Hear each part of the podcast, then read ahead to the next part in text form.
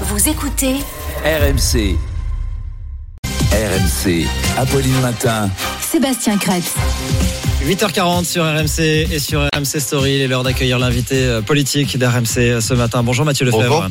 Merci de nous rejoindre dans le studio d'RMC et d'RMC Story. Vous êtes député euh, Renaissance du Val-de-Marne. Je voudrais qu'on parle du climat social. Ce week-end de Noël a été marqué par ces grèves à la SNCF. 200 000 voyageurs impactés. Aujourd'hui, ce sont les médecins libéraux qui relancent leur mouvement pour toute la semaine jusqu'au 2 janvier. Des cabinets médicaux qui vont rester fermés en, pleine épidémie de Covid, de bronchiolite et de grippe. Ils demandent une augmentation, le doublement même du, du tarif de leur consultation qui passerait de 25 à, à 50 euros pour atteindre la moyenne européenne. Ça vous paraît légitime?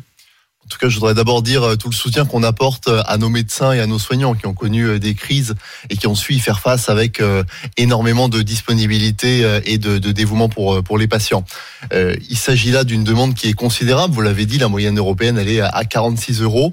Mais il faut dire aussi ce que ça représenterait pour les Français. C'est euh, 7 milliards d'euros pour l'assurance maladie. C'est des complémentaires santé qui vont coûter plus cher. C'est une consultation qu'il va falloir débourser à hauteur de 50 euros. Ça peut être un horizon, mais en tout cas dans c'est hors de portée. En revanche, euh, ce qu'il faut également dire, c'est que la grève, dans cette période, vous l'avez dit, où nous avons une triple épidémie de bronchiolite, de grippe et de Covid, dans la période de l'année qui est la plus difficile, où les urgences sont le plus saturées, euh, euh, j'appelle à la responsabilité. Il faut que les médecins C'est irresponsable de faire grève en ce moment? ça n'est pas irresponsable. On a le droit de faire grève et les médecins, c'est bien légitime qu'ils puissent eux aussi faire grève. En revanche, le faire maintenant, dans la période la plus difficile de l'année, avec cette triple épidémie, ça risque de faire peser sur notre système de soins une difficulté supplémentaire. C'est comme faire grève à la SNCF un jour de Noël. Incontestablement, la SNCF a choisi, enfin les, cheminots ont choisi le pire moment pour euh, faire grève, euh, pour euh, utiliser tous les leviers qui étaient à leur disposition. Mais Ça a marché. ça a certes peut-être marché, mais dans l'opinion publique, il n'y a pas grand monde pour soutenir des gens qui vous empêchent d'aller voir votre famille à Noël.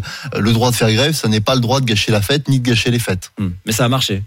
Oui, ça a marché parce que euh, Parce qu'il fallait sauver Nouvel An. il fallait sauver le nouvel an, mais ça a aussi marché parce que euh, les revendications pour certaines étaient euh, légitimes. Moi, je ne nie pas la difficulté du métier de cheminot, je ne nie pas la difficulté du métier de chef de bord, mais J'observe que la grève est terminée, qu'il y a eu un dialogue social qui a été fructueux, euh, et mieux vaut la fin du conflit social et que les Français puissent euh, prendre leur train le week-end du Nouvel An plutôt que d'avoir une nouvelle grève qui aurait été insupportable pour les Français. Hmm. Vous craignez que ça déclenche d'autres mouvements? Le fait euh, finalement qu'ils aient obtenu euh, quelque chose en, en faisant cette grève, comme vous l'avez dit, au pire moment.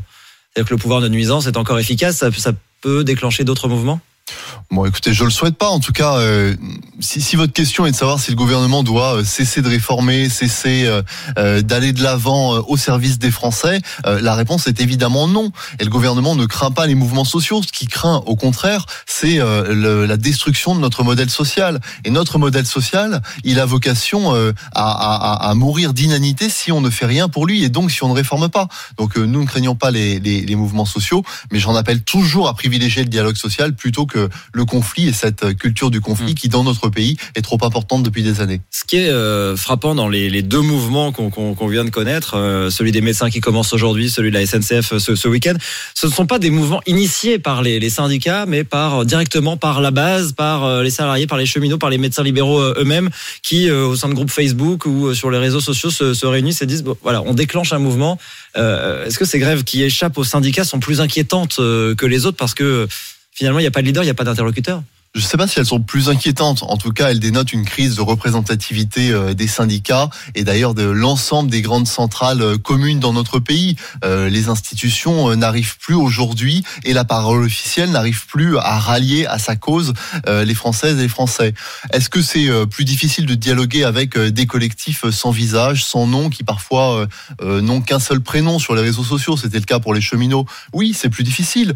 En revanche, il faut aussi bien comprendre que c'est plus difficile pour le gouvernement de donner des appels à la responsabilité, de lancer des appels à la responsabilité face à des gens qui parfois euh, en manquent euh, cruellement. D'ailleurs, j'observe que sur la grève des médecins, euh, l'ensemble des syndicats n'ont pas suivi ce collectif.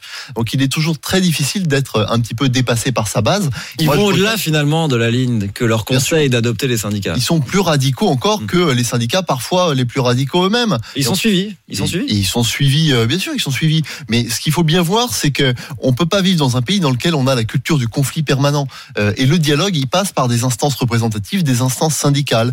Mais c'est peut-être aussi le fait que les syndicats, depuis 20, 30 ans, euh, ont eu des combats un peu trop aigus, ont eu des combats un petit peu trop forts, ont peut-être demandé trop de choses dans ce pays qui font qu'aujourd'hui ils ne sont plus suivis et plus écoutés. Hum. Il faut les encadrer, ces, mouvements, euh, ces, grèves. Le, le porte-parole du gouvernement, Olivier Véran, disait euh, en fin de semaine dernière euh, que le gouvernement réfléchit à la mise en place d'un cadre pour assurer le bon fonctionnement des, des services publics en toutes circonstances.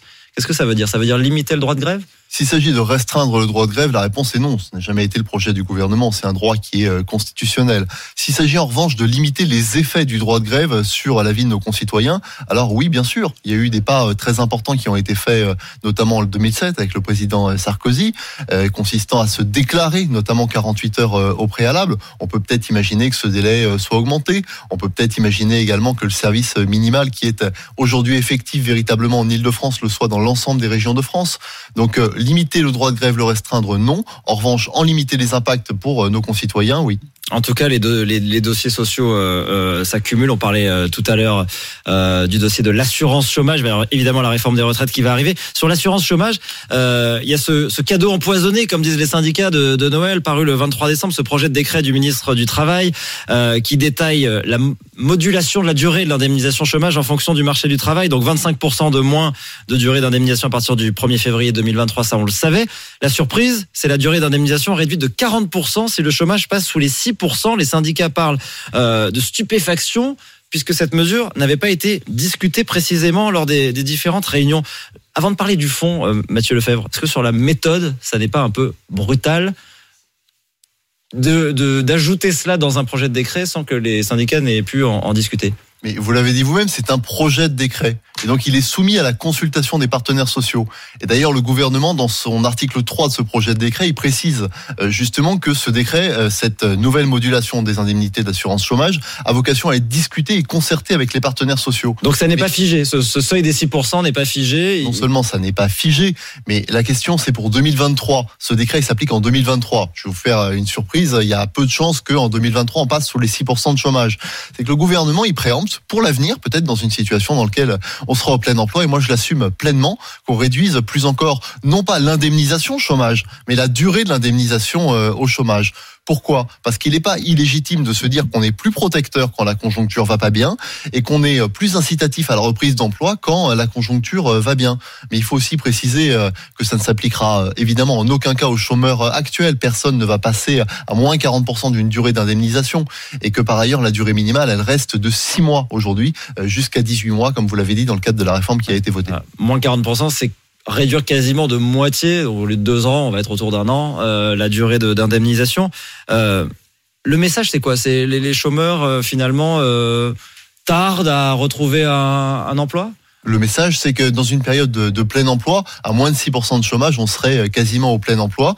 Bah, il faut mettre en relation une offre de travail et une demande de travail. Et parfois, en effet, il y a des gens qui refusent des offres d'emploi, qui se soustraient, qui ne se présentent pas. Et bien ça, dans une situation dans laquelle on a du mal à recruter, ça n'est pas possible. Et donc, on passerait de 6 mois d'indemnisation à 15 ou 16 mois d'indemnisation, précisément pour inciter les gens à reprendre un travail et à aller dans une société du plein emploi. Ouais, les syndicats euh, disent que cela va créer de la précarité.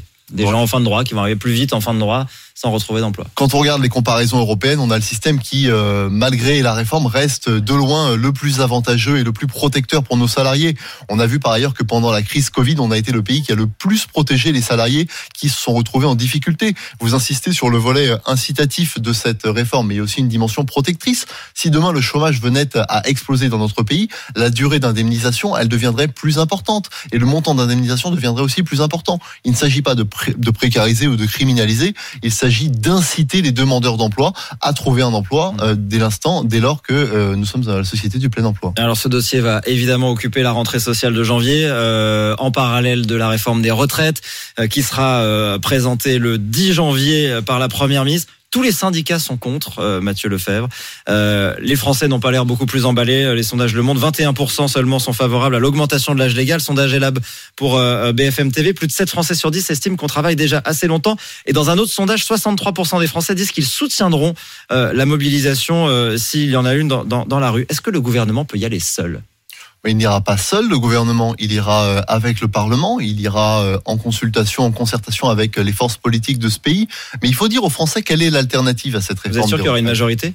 Mais on verra bien. Moi, j'en appelle à la responsabilité euh, des parlementaires de droite comme de gauche, qui, euh, en responsable, ont déjà fait des réformes de retraite, des retraites, que ce soit la gauche, que ce soit la droite. Madame Pécresse, elle proposait précisément cette réforme dans son euh, programme présidentiel. Ça veut dire qu'il y a une présomption d'accord de la part des républicains sur cette réforme.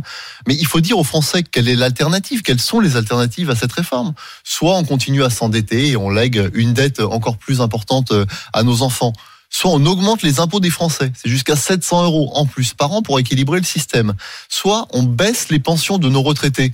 Bon ben moi ces deux cette double fatalité de la hausse d'impôts et de la baisse des pensions, je ne m'y résous pas. Et oui, j'assume qu'il faille travailler un petit peu plus comme nous le faisons, euh, comme le font euh, nos partenaires européens et le faire de façon tout à fait progressive.